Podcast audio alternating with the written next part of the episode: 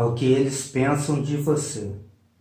Homofóbico, fascista, nazista, misógino, racista, antitrabalhador, antidemocrático, ditador, ameaça ao patrimônio civilizatório, intolerante, pior do que Trump, autoritário, violento, odeia os pobres, autocrático, amoral. Quem são eles?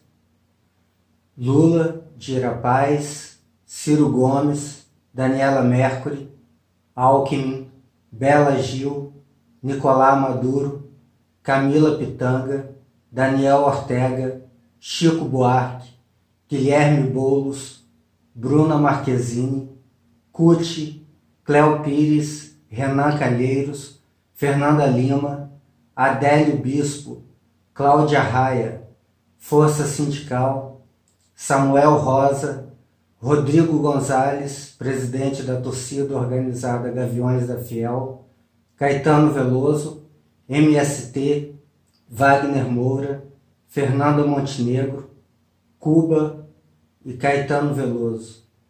O que os une? A histeria, o pavor e o desespero. O que mais?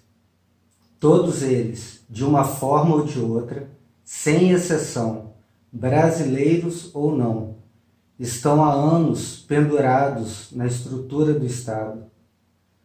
Estão a ponto de serem tirados de lá. Enquanto isso, você olha para trás para os últimos 24 anos de governo. O que o socialismo deu a você, povo? Hospital, boas escolas, segurança, emprego? Não mas eles estão unidos para continuar no poder. Por isso eu digo: eles não.